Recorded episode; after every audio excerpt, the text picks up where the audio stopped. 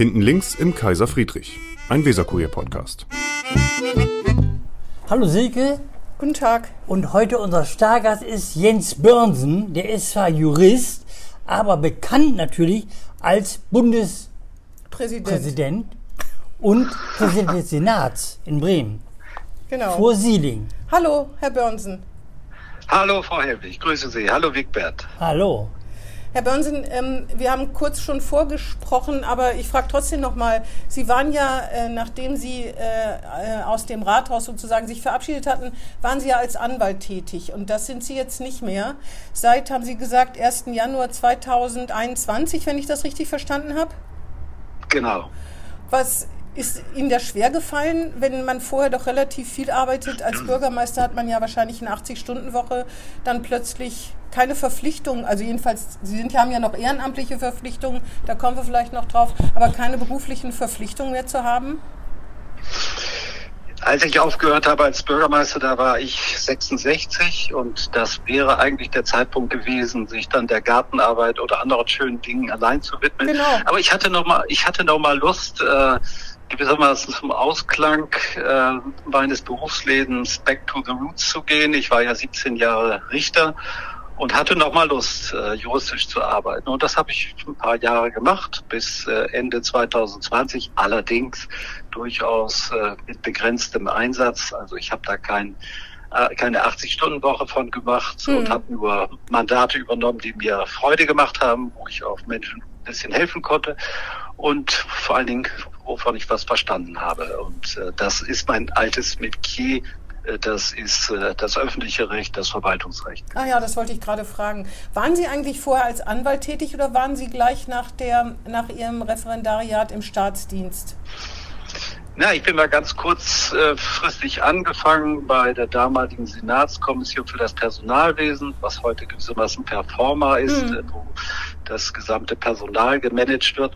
Da war ich aber nur ein paar Monate und dann bin ich Richter geworden Ah ja. und das dann auch 17 Jahre geblieben und das ist ein wunderschöner Beruf gewesen, bis ich dann 1995 äh, für 20 Jahre die Politik zu meinem Beruf gemacht Mhm. habe. Wieso wird man denn Richter für öffentliches und Verwaltungsrecht? Das stelle ich mir als Laie, Verzeihung, aber als das Schnarchigste vor, was man so ungefähr machen kann. Ja, meine Referendarinnen und Referendare, die bei mir Ausbildung äh, gemacht haben, die äh, haben auch das Fach häufig schnell beiseite gelegt. Ich fand das immer spannend, schon Mhm. aus dem Studium heraus, weil es da um das Verhältnis von Staat und Bürger geht. Ja. Also was kann der Bürger vom Staat verlangen, was kann der Staat vom Bürger verlangen, ob es Baugenehmigungen, Aufenthaltserlaubnisse, Sozialleistungen und ähnliches äh, betrifft, Wohnungsbauförderung, also ein riesiger Bereich. Und äh, wie gesagt, immer das Verhältnis Staat und Bürger und das ist ja so ähnlich wie die Politik auch. Und Mhm. nur natürlich nach Rechtsregeln. Und das hat mir immer große Freude gemacht. Dann äh, sind Sie Bürgermeister geworden. Sie haben Herrn Scherf beerbt. Das müssen Sie vielleicht noch mal erzählen. Sie haben ja mit Herrn Sieling zusammen einen Brief geschrieben. Genau. Das war noch in der Großen Koalition, deren Fan Sie eigentlich nie waren. Das können wir jetzt vielleicht noch mal ein für alle Mal besprechen. Oder ist das eine Legende, dass Sie nie Fan der Großen Koalition waren? Also ich glaube, ich habe äh, meinen Teil dazu beigetragen äh, als Fraktionsvorsitzender, dass äh, die äh, Große Koalition ganz gut gearbeitet hat. Die Mhm. Große Koalition hat Bremen gut getan. Das ist so. Es sind viele wichtige Investitionen getätigt worden in den Wissenschaftsbereich, in die Häfen, in die Stadtentwicklung. Die Überseestadt Mhm. hat im Grunde genommen auch ihren Ausgangspunkt gehabt während der Großen Koalition. Aber die Große Koalition hat auch zu Übertreibungen geneigt. Stichwort äh, Space Park. Und die Große Koalition hat sich auch von der neoliberalen Zeitgeist äh, ankränkeln lassen. Stichwort Verkauf vieler staatlicher äh, Dinge äh, darauf gesetzt, dass äh, äh, der Staat schlechter ist als Private, was wir jetzt in der Corona-Krise erleben, wie falsch das war. Und ich habe noch etwas anderes äh, Deutliches erlebt und ich erinnere mich da auch an Gespräche mit Ihnen aus dieser Zeit, dass nämlich die Bürger in den Bürgerinnen und Bürger in den Stadtteilen gesagt haben, 30 Millionen oder auch 50 Millionen habt ihr Geld für einen Spacepark, aber wenn wir hier mal 10.000 Euro für Mhm. einen Spielplatz haben wollen, dann habt ihr nichts. Und das war mein Anliegen immer zu sagen, solche Übertreibungen, Fehlentwicklungen und Schwierigkeiten, die die Koalition bereitet hat, damals die Große Koalition, dass man da doch äh, etwas anderes machen muss. Und ich glaube, da haben wir unseren Teil dazu beigetragen. Aber ich glaube, ich habe in Erinnerung, dass der Willy Lemke, der war ja so, da war ja so eine Vorauswahl, parteiintern. Jens Börnsen oder Willy Lemke. Und Willy Lemke war der Großkoalitionär und du warst der eine Rot-Grüne. Mhm.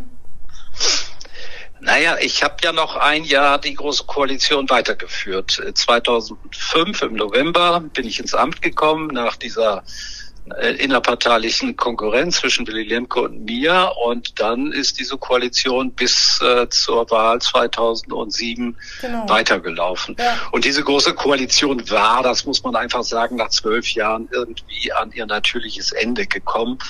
Äh, meine These war immer, und die hat sich bewahrheitet, Koalitionen scheitern meistens nicht an äh, großen politischen Auseinandersetzungen, sondern daran, dass das Miteinander schwierig geworden ist. Und ich will jetzt nicht zu sehr aus dem Nähkästchen plaudern, aber doch, der Senat doch, hat ja doch. immer, der Senat hat ja immer seine Frühstücksrunde da am Dienstag vor der Senatssitzung. Der Schwartauer Und das Kreis. gab genau. Das gab eben Zeiten, da äh, hatten wir uns kaum hingesetzt, da haben sich zwei, drei Protagonisten äh, schon in die Klamotten gekriegt und es war es war nicht nicht nicht mehr richtig der Arbeit förderlich. Aber entscheidend war nachher die Wahl 2007. Die mhm. äh, hat dann dazu geführt, dass wir nach Gesprächen, die wir auch mit der CDU als SPD geführt haben, uns dann für die äh, rot-grüne Koalition entschieden haben. Und ja, Tatsache ist, ich glaube, die SPD hat, die Bremer SPD hat da ein Stück aufgeatmet und hat neuen Schwung gefasst. Wie jetzt, ne, da darf ich einmal kurz auf heute beziehen. Wenn du sagst, ne, die hat sie irgendwann die große Koalition verbraucht, ist sie nicht jetzt nach zwölf Jahren mit den Grünen, SPD und Grüne genauso? Naja, jetzt sind ja noch die, ist ja noch die Linke dabei. Ja, also die Linke, ich, ja, die äh, Linke.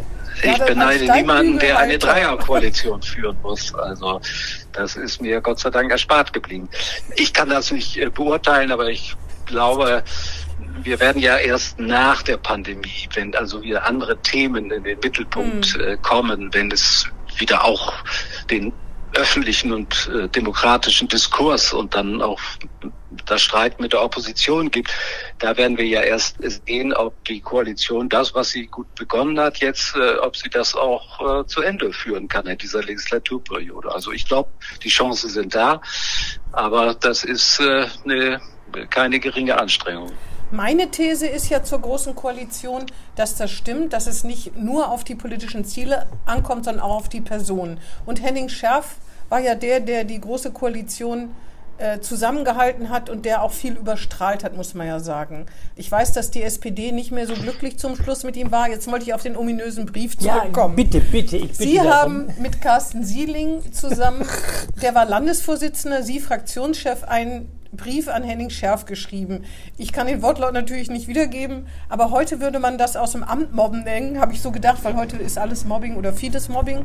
Aber ich weiß gar nicht, was drin stand, aber doch eine höfliche Bitte. Feinjustierung. eine höfliche Bitte. Nachjustierung. Sozusagen jetzt mal. Zu gehen. Genau. Oder? Nee, so war das nicht. Das war, das war inhaltlich, ich kann das auch belegen, das war wirklich inhaltlich angelegt. Dass das möglicherweise im Rathaus so angekommen ist, das habe ich schon gemerkt. Mhm. Und, äh, Am selben das, Tag. Äh, er ist ja auch gegangen, das, immerhin. so aber ich, ich, darf, ich darf mal sagen, äh, zwischen Henning Scherf und mir war immer auf der Basis einer, man kann sagen, langjährigen äh, Freundschaft war das immer offen. Wir hatten auch unsere Auseinandersetzungen, zum Beispiel im Space Park, wenn es da wieder um Millionen und sowas ging. Aber es war so, dass Henning Scherf mit mir, äh, jetzt nach vielen Jahren kann man das ja sagen, mich häufiger zu Hause bei mir besucht hat und dann wollte er mit mir schnacken und dann haben wir geredet und dann hat er gesagt, er wollte aufhören. Und ich habe nicht einen Satz äh, von mir gegeben nach dem Motto, Henning, du musst gehen, sondern ich habe ihm gesagt und das aus vollem Herzen. Ich habe gesagt, Henning, ich bin dein größter Fan. Und wenn du weitermachst und ich bin weiter Fraktionsvorsitzender, dann stütze ich das, bis äh, du dann irgendwann sagst, jetzt ist genug. Also mhm. das ist nicht so. Aber es war, ähm, nochmal auf Ihren Satz zurückzukommen, ähm, Henning Scherf und die anderen Protagonisten äh, von der CDU haben das Ganze überstrahlt. Man darf ja nicht vergessen, die äh, große Koalition, die beiden Parteien der großen Koalition haben zum Beispiel bei der Wahl 2003 beide gewonnen, beide mhm. dazu gewonnen. Also das war äh, eine Zeit, wo die Bremerinnen und Bremer gemerkt haben, also pff, da ist schon, äh, da gehen die Sachen schon nach vorne. Mhm. Das äh, tut uns gut. Also das war im Großen und Ganzen auch eine Phase, die für Bremen nicht schlecht war. Aber gerecht. wie gesagt, mit den Übertreibungen und manchen Fehlentwicklungen. Der Brief war sehr hart. Hat ja Sie also total für, für SPD-Verhältnisse war er zumindest ungewöhnlich, kann ich mich noch dran Ja. erinnern. Ich glaube, das, das muss man ja auch ehrlich sagen, ich glaube auch Henning Scherf hätte da nichts gegen, dass er sich schon von der Parteibasis ein bisschen entfernt hatte. Da ging es doch um den Anteilverkauf SPD, SWB. Können Sie sich da noch dran erinnern, dass Ja, er der, auf dem Parteitag quasi Rechenschaft ablegen sollte und dann in seiner unnachahmlichen Art und Weise, wie gesagt hat, ja, das muss jetzt aber sein, aber es gab einen Parteitagsbeschluss, der gegen den Anteilsverkauf war und trotzdem ist es gemacht worden. Ich kann, also ich kriege das jetzt nicht mehr rund, aber es ging ja nicht um 100% Anteile, aber da kann ich mich dran, noch dran erinnern, dass er so, dann ist er im Parlament oft nicht gewesen, das wissen Sie vielleicht auch noch, dass die äh, das Parlament an sich Christian Weber an erster Stelle mal gesagt hat, der kommt nur, wenn er eine Regierungserklärung Ja, ja, abgeben muss, Ja, also als klar. Justizsenator oder so. Solche Sachen, die haben, hat nicht, haben nicht immer allen in der SPD so gefallen. Ne? Ja, das ist so, Vielleicht das kann man gar gar nicht nicht. äh, Ja. bestreiten. Das war so und hat sich so entwickelt, obwohl Lennig-Chef ja jemand war, der in jungen Jahren auch die Klinge gekreuzt hat äh, Ja, ja, innerhalb klar. der SPD. Also das hat ihm, äh, das hat er nicht krumm genommen. Ich habe sogar mal erlebt, das war im Unterbezirk Stadt, da ging es um den Koalitionsvertrag 2003. Äh, da gab es auch ein bisschen Aufmüpfigkeit. Wir saßen nebeneinander und äh, äh, in der Diskussion ging es hoch her. Und da hat Henning gesagt, das höre ich mir nicht mehr an und ist gegangen. Ja. aus, dem, aus, dem, aus dem Parteitag. Und dann haben wir diesen Koalitionsvertrag, äh, also Fraktionsvorsitzender, Landesvorsitzender, wir, wir mussten ihn dann über die Hürde bringen. Aber Ja, ja. bitte, das hat, macht ja auch aus, Ja, dass absolut. er eine eigene Persönlichkeit ist. Und wir haben es ihm ja auch alle nachgesehen. Kommen wir vielleicht zu Ihrer Amtszeit. Sozusagen die, Ihre Sternstunde, natürlich äh, jetzt übertrieben, weil Sie ja gerne Bürgermeister waren, das weiß, weiß ich ja auch, das weiß man ja auch, das hat man ja auch gemerkt.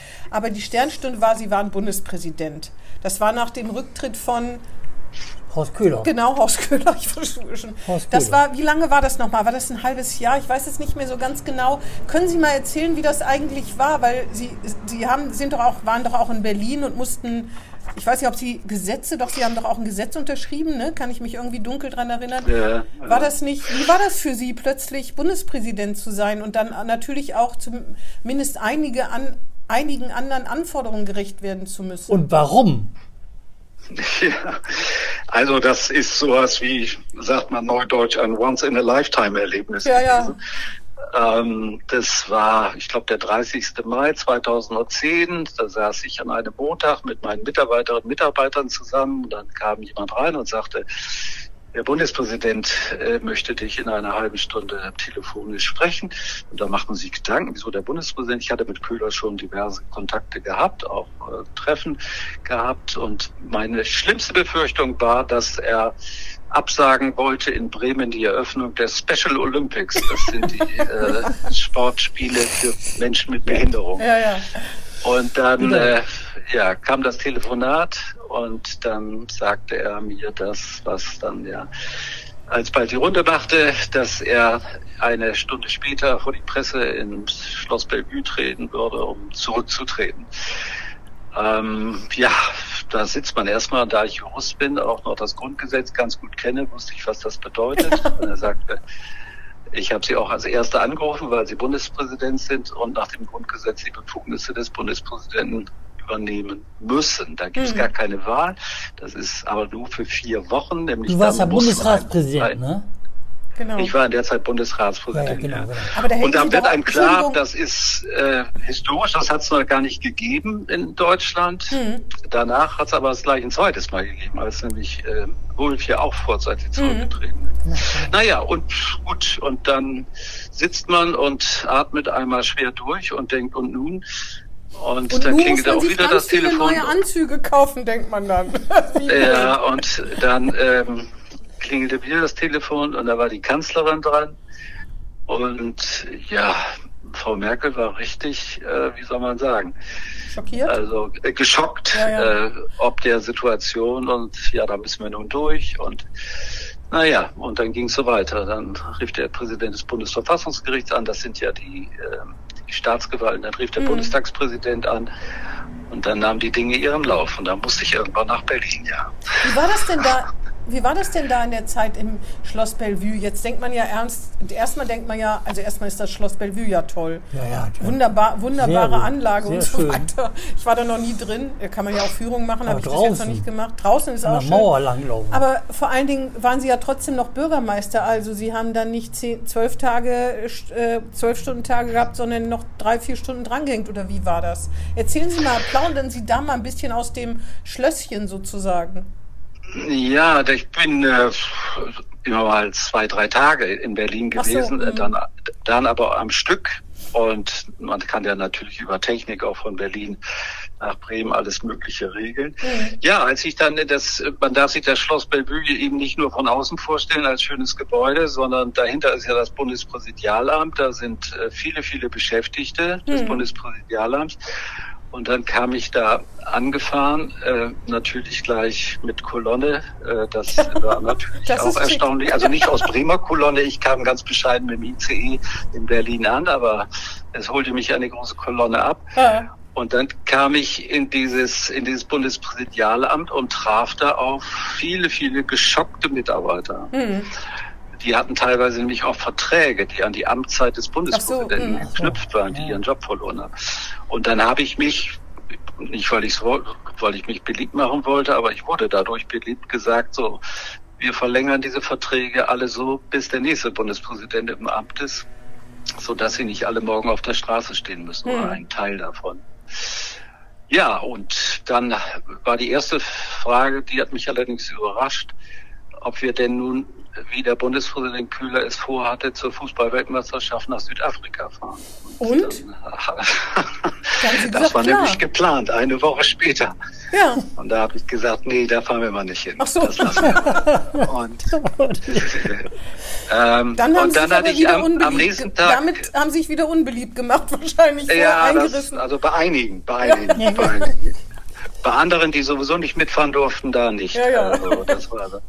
Und dann hatte ich am nächsten Tag war ein ähm, war äh, der erste offizielle Termin, nämlich der Bundespräsident hatte eingeladen alle afrikanischen Botschafter in Berlin, wo er die irgendwie gewinnen wollte, dass die afrikanischen Staaten ähm, die Bundesrepublik bei in der UNO unterstützen. Mhm.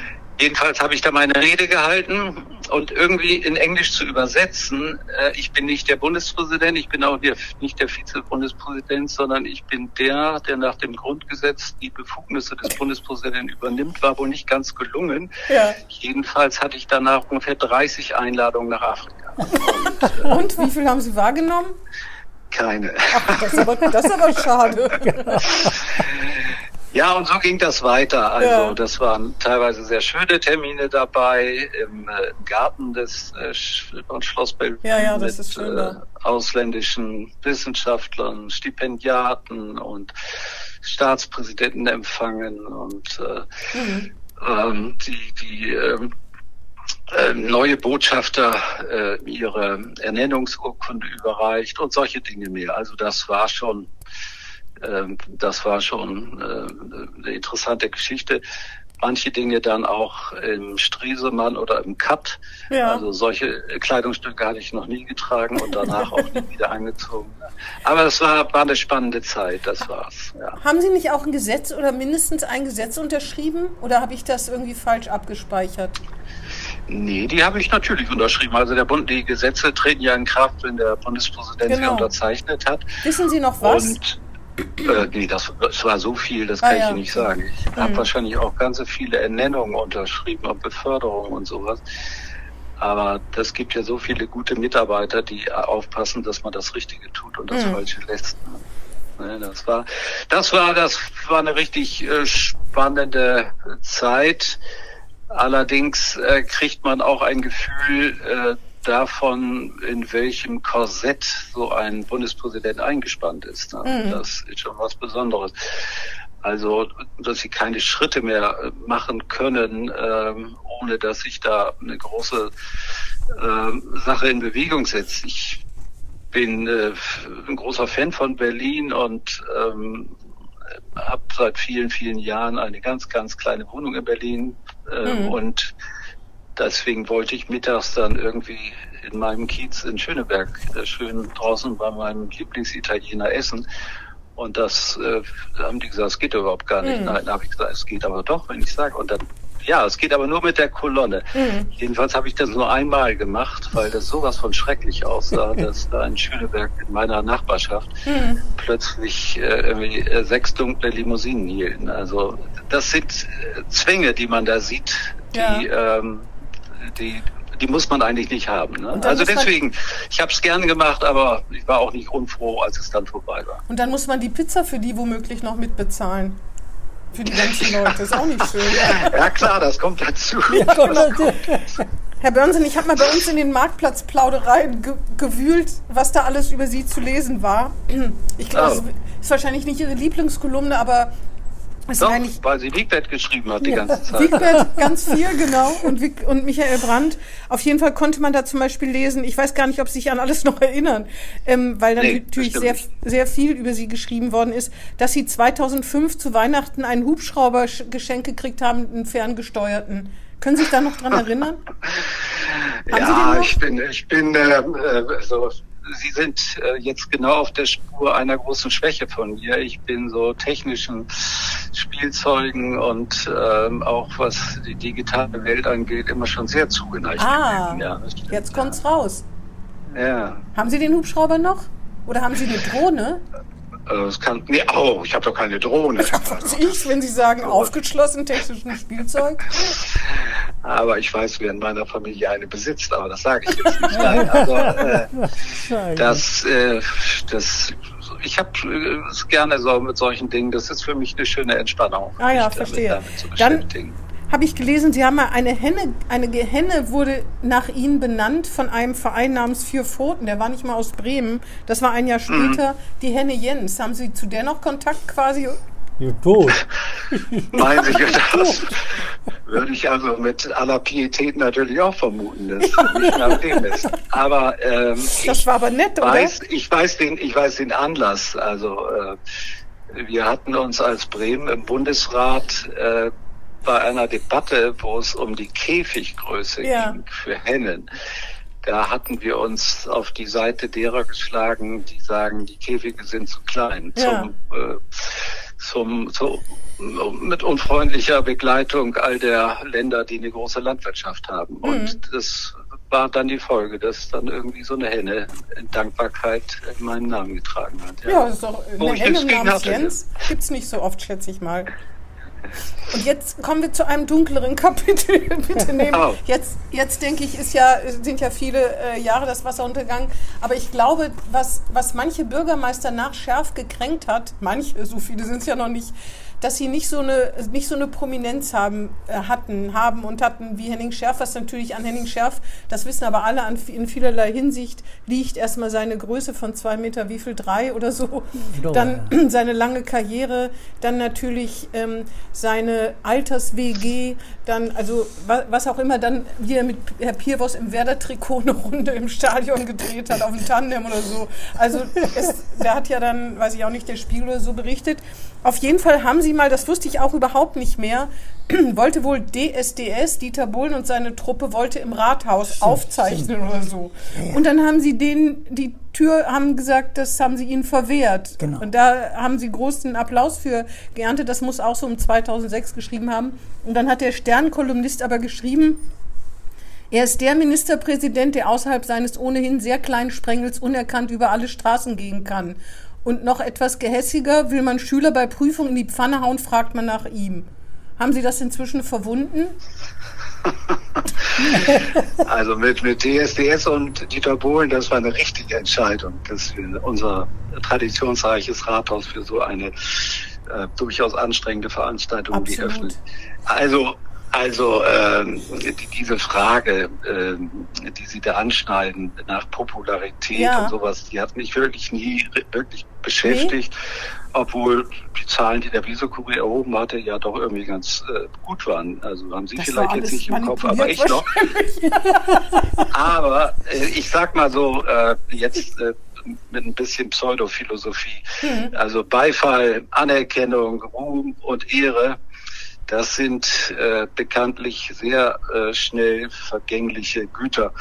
Und deswegen sollte man sein Herz ganz sicher nicht daran hängen und seine, sein Selbstbewusstsein oder das, wie man das Amt ausübt und wie man zurückblickt, sollte man ganz bestimmt nicht danach beurteilen. Hm. Äh, mich hat immer mich hat immer gefreut, wenn äh, in den Bereichen, in denen ich unterwegs war und heute noch bin, wenn man da, ähm, wenn man da freundlich begrüßt wird, die Leute noch Lust haben, mit einem zu sprechen und so weiter. Das ist die entscheidende Größe, aber alles andere, mediales Rauschen, äh, mhm. äh, wie der Name schon sagt, verrauscht auch wieder, ja, das ist auch wieder vorbei. Mhm. Und äh, deswegen ist das alles nicht so wichtig. Ich habe äh, Politik, aber das hat auch eine Menge mit meiner Biografie zu tun, mit einem Vater, der im Widerstand gegen die Nazis war, im Zuchthaus gesessen hat, mhm. in einer Strafdivision da knapp überlebt hat ich habe äh, Zeit meines politischen Lebens äh, äh, politische Arbeit äh, als Arbeit betrachtet und nie als Entertainment. Mhm.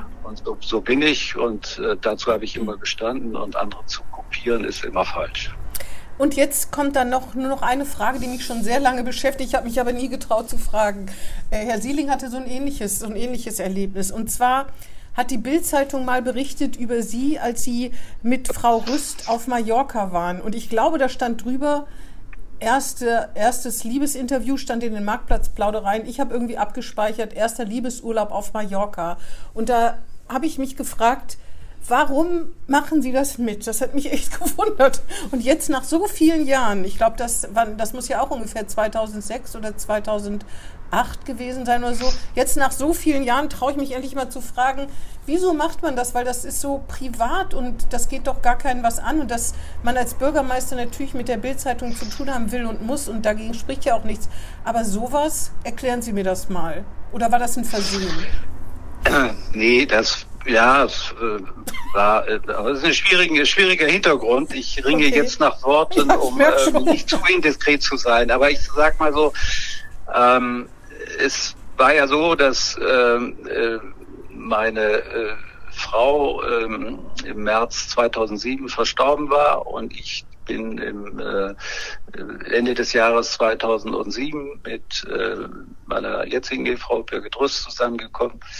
Und da bin ich konfrontiert worden und vielleicht auch mal ein Blick äh, in die Boulevardpresse, da bin mhm. ich äh, konfrontiert worden damit, dass Menschen uns äh, gesehen hatten auf einem Deich in Bremerhaven, hatten Fotos von uns mit dem Handy gemacht und das der Bildzeitung gegeben. Und die Bildzeitung wollte das veröffentlichen. Und mhm. dann habe ich gesagt, ich verklage sie bis zum Europäischen mhm. Gerichtshof der Menschenrechte und so weiter. Und das hat sie aber nicht beeindruckt. Und dann hat sich Hamburg und Berlin da eingemischt, also die, die Redaktion. Und dann mhm. haben die am Ende gesagt, äh, ja, das ist, sie sind in der Öffentlichkeit und da müssen sie mit leben und so fort. Und dann hab ich, äh, haben sie gesagt, okay, also wir verzichten drauf, aber wenn sie wirklich zusammen sind, dann äh, müssen Sie uns mal zusagen, dass wir dann äh, mal was zusammen machen, Sie ah, und, ja. und wir. Das war der, der Hintergrund und äh, der Ole von Beuys, der hat da in Hamburg eigentlich mit angefangen und deswegen war die Bildzeitung Hamburgs äh, dran mit ihm. Der hat solche Urlaubsgeschichten gemacht. So, und diese Dinge, über die kann man ja erst nach Jahren auch mal reden, mhm. wie es dann dazu gekommen ist. Äh, ich war kein großer Fan, aber wenn Sie es einmal gemacht haben, dann ist es schon passiert. Ja, ja. Ich habe mich halt, Sie können ja die Überschrift nicht, äh, nicht beeinflussen. Ich habe nur gedacht, weil das ja, das, wie gesagt, Herr Sieling hat uns ja auch schon, der war ja auch schon im Podcast und hat auch gesagt, wie das gekommen ist, dass, sich, dass, dass das eine andere Dynamik irgendwie entwickelt. Aber ich habe mich immer schon gefragt, weil meiner Meinung nach das gar nicht zu Ihnen gepasst hat. Erstes Liebesinterview und da hat Herr Gerling eben auch in den Marktplatzplaudereien geschafft, dass Sie es damit mit Ihrer Freundin, damaligen Freundin, auf den, auf den Titel der Bildzeitung gebracht haben. Und da stimmt dran. Und das hat er immerhin noch angemerkt, man erfährt auch Vorbildliches, er hilft ungefragt im Haushalt. ja, kann man mal sehen. Ja, tiefgründig. tiefgründig. Ja, absolut. tiefgründig. Naja, ich meine, das, das ja. sind, äh, wenn Sie solche Dinge haben, die für mich ja auf der einen Seite äh, eine Tragödie waren mit meiner verstorbenen ja. Frau, aber dann wiederum das sehr Schönes war, mit meiner jetzigen Ehefrau zusammenzukommen dann haben sie es wirklich nicht so richtig in der Hand. Ja, ja. Ähm, ich, in, der, in der Bunden hatte ich dann gelesen, dass ich äh, in einem kleinen Bauernhaus an einsam hinterm Deich äh, der Weser lebe. Was? Was ich, auch nicht, was, ich, was, ich, was ich auch nicht wusste, dass ich das besitze. Aber ja. das, das Bild ist ja dann geformt. Ja, ja, Aber gut, das, das ist ja, alles, die von gestern ist ja alles Vergangenheit. Ja, deswegen habe ich mich ja jetzt endlich getraut, Sie mal drauf anzusprechen. Ja, ja. Nun, nun sind wir klar damit. ja, auf jeden Fall. Aber ich bin da dankbar, dass der Weser Kurier nicht solche Fragen gestellt hat.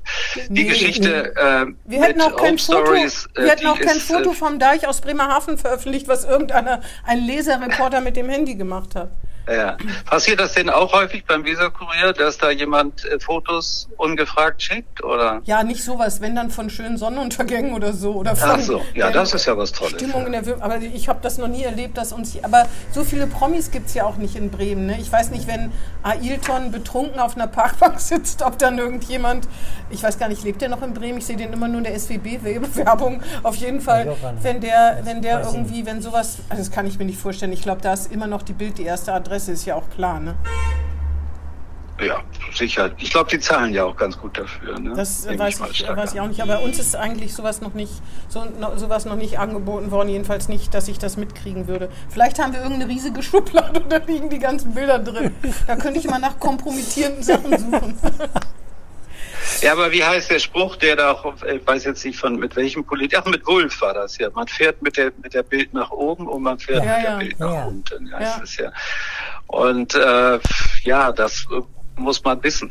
Natürlich muss man aus Politikersicht immer hinzufügen, äh, man kann ja nicht nur äh, Informationspolitik betreiben mit einer Zeitung. Das ist nee, in Bremen nee, mit dem mhm. Weserkurier nun was ganz Besonderes. Aber wenn Sie in einer äh, Zeitungslandschaft leben, wo Sie ganz viele Blätter haben, ja, äh, in, in Berlin zum Beispiel ist es ja auch so, da müssen sie natürlich auch mit allen äh, hm. nicht, nicht gut auskommen, aber mit allen jedenfalls in Kontakt sein. Auf das, jeden Fall. Gleichbehandlung. Geht ja gar nicht anders. Das ja, geht ja, ja, gar nicht. Ist übrigens ja auch grundrechtlich äh, geschützt. Ja? Mhm. Sie können auch keine Hintergrundgespräche machen, äh, nur mit Einzelnen. Da hat gerade äh, äh der Tagesspiegel, äh, glaube ich, im Prozess gewonnen, auch was Hintergrundgespräche angeht, ja, wenn genau. ich dabei genau, sein durfte. Also das das ist schon, man darf ja nicht vergessen, dass man als äh, Politiker, sofern man ein staatliches Amt hat, auch immer derjenige ist, der sich dann äh, an den Grundrechten orientieren muss, an der Pressefreiheit und der Auf Gleichbehandlung orientieren muss. Da kann man nicht sagen, ich mach's mit dem einen, du machst es mit dem anderen. Bei einer Sommerreise und bei einem sogenannten Liebesinterview ist die Geschichte eine andere. Da muss man das, glaube ich, nicht zeitgleich dem Visakurier anbieten. Das musste man nicht. nee, aber ich, jetzt, wenn jemand, wenn Sie gesagt hätten, äh, wollen wir da berichten, dann weiß ich auch nicht, was passiert. Ja, ja, ja. Ich habe ja nur von Anbieten gesprochen. Ja, ja, genau. Nee, ich habe mal eine Frage. Und die brennt mir, mir auf den Nägeln. Noch mehr zwar, als das? Das kann ja, gar genau nicht sein. So, genau so, genau. Und zwar Rolling Stone Beat Club. Beat Club. Ich habe die ganzen DVDs vom Beat Club und da bist du ich glaube, in der ersten oder zweiten oder dritten Sendung in der Heine-Herz-Straße noch am Tanzen. Ja, Wiegbert, da haben wir eine gemeinsame Geschichte. Ich war im Jahre 66, 67, 68 habe ich Abitur gemacht. Äh, also dann bin ich nach Kiel gegangen. Aber in der Zeit war ich einige Male dabei. Und ich habe auch alle DVDs vom damaligen Beat Club. Das war ja für uns äh, die Dich habe ich da nicht gekannt. Nee, Und, ich bin äh, doch nicht du, drauf. Warst, du warst aber auch dabei. Ich habe geguckt, wie verrückt, ich bin nicht drauf. Leider nicht. Ja, und ich, ich bin, also meine, meine beiden Söhne, äh, denen ich vor Jahren dann hin und wieder mal das vorspielen wollte, dann gesagt, ach Papa, nicht schon wieder diesen Filmclub. ich wollte denen das immer zeigen. Ähm, aber das sind unglaublich tolle Erlebnisse, die habe ich bis heute im Gedächtnis. Also, dass man die Gruppen so direkt sehen konnte. Und das war ja nicht nur, wie du weißt, am Sonnabendnachmittag die Live-Sendung, sondern es war, ich glaube, Mittwoch, Donnerstag und Freitagabend waren Proben, also zum, in, den, in den Studios, in der ersten Zeit, als das Radio Bremen Studio noch in der Heinrich-Herz-Straße war. Und die sind ja alle da gewesen. Ne? Ich bin auch noch mal vor ein paar Jahren äh, bei dem Gerd Augustin zu Hause gewesen, der ja der größte Devotionalien sagen. Inhaber war dieser. Zeit. Und äh, das ist unglaublich, dass da alles äh, zusammengekommen ist. Also, aber waren alle da. Das war toll. Wel welches war denn Ihre Band? Und nicht so. Die waren noch nicht da. Also, also die, die waren leider nie da. Aber äh, die Beatles habe ich 1965 live in Hamburg gesehen. Bravo Beatles Blitztournee in der damaligen. Ernst-Merck-Halle. Ähm, allerdings hat man kaum was äh, gehört, weil die Mädchen so gekreischt haben, dass da Und nichts zu hören war. Ja, und ich war, ich war, äh, es war doch früher immer die Frage, bist du Stones-Fan oder bist du Beatles? Ja, genau, ja, genau, genau. genau. Ich war immer Stones-Fan und äh, habe auch nach Möglichkeit alle Konzerte von den Stones, so sie erreichbar waren, mir angeschaut und Haben Sie auch eine Jacke mit so, einer, mit so einem Mund, mit so einer Zunge? ja, Peinlich. Wann tragen Oh. Sie das denn? Nur zu Hause oder was? Ich weiß nicht. Wann tragen Sie das häufig denn? das doch alles, das doch alles vor ihrer Zeit, vermute ich. Ja, aber oder? trotzdem, das kenne ich ja immerhin noch. Ich bin sowieso kein, ich sag's gleich, ich bin kein Rolling Stones Fan überhaupt Die nicht. leben ja auch noch. Aber Oh, festhalten. Ja, genau. ja, die leben noch, die treten ja, noch ja, auf. ja, der tritt auf. Ja. Wann tragen Sie denn diese Jacke? Ach, Okay, ist wenn zu es dunkel ist und niemand zuguckt. Nein, das mache ich nicht. Das mache ich nicht. Aber ich habe eine Gitarrenseite. Die hat mir Oh. jemand geschenkt und hat gesagt, ich kann es nie beweisen. Und er konnte es auch nicht beweisen, dass es stimmt. Dass es eine Gitarrenseite von einem Stone, von einer Stones-Gitarre war. Oh, Aber ich, ich, äh, da steht ja kein, äh, kein Zertifikat drauf, da steht ja keine Echtheit Mhm. Drin. Also deswegen weiß ich nicht, ob es stimmt, aber ich tue so, als ob ja, es so ja, wäre. Sie glauben Ja, fest dran. Ganz fest dran glauben, das reicht. Eine Frage habe ich noch zur SPD. Eine allerletzte Frage. Nach der Wahl, nach der Wahl, als die SPD ihr, ihr schlechtestes, erstmals ihr schlechtestes Nachkriegsergebnis eingefahren hat, da haben Sie ja die Konsequenzen gezogen. Aber im Nachhinein betrachtet hätten Sie doch locker bleiben können, weil die Wahl danach ist ja schlechter ausgefallen, deutlich schlechter.